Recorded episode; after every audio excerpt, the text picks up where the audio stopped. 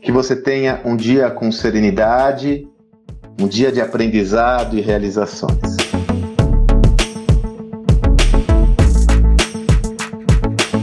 Quando eu fiz meu mestrado, tinha um orientador incrível. Meu orientador é uma pessoa incrível, Leonardo Trevisan, incrível pensador, uma delícia. E um dia ele saiu com essa: o verdadeiro valor de uma biblioteca não está nos livros que você já leu, está naqueles inéditos.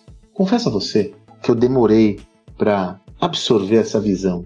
Até porque eu falava, não, mas os livros que eu li, eles me geraram conhecimento e esse conhecimento é fundamental para ser o que sou.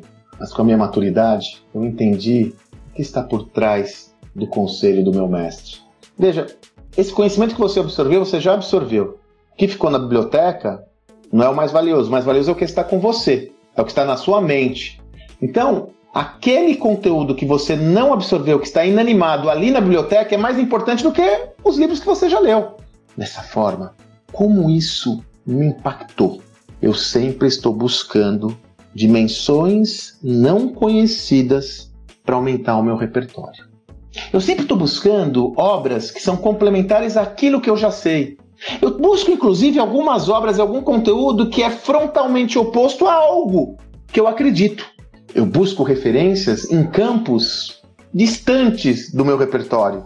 Eu adoro filosofia, por exemplo.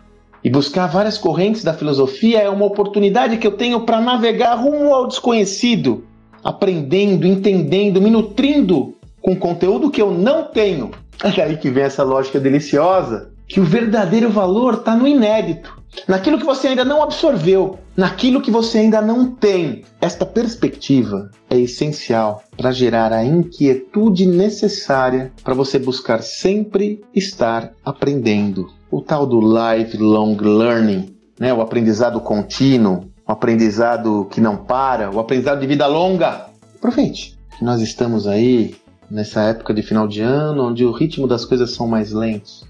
E aproveite a fazer algo que eu estou fazendo: estudar, aprender e navegar pelo desconhecido para que eu tenha um ganho em meu repertório. Essa postura não combina com comodismo, não combina com arrogância, não combina com autossuficiência.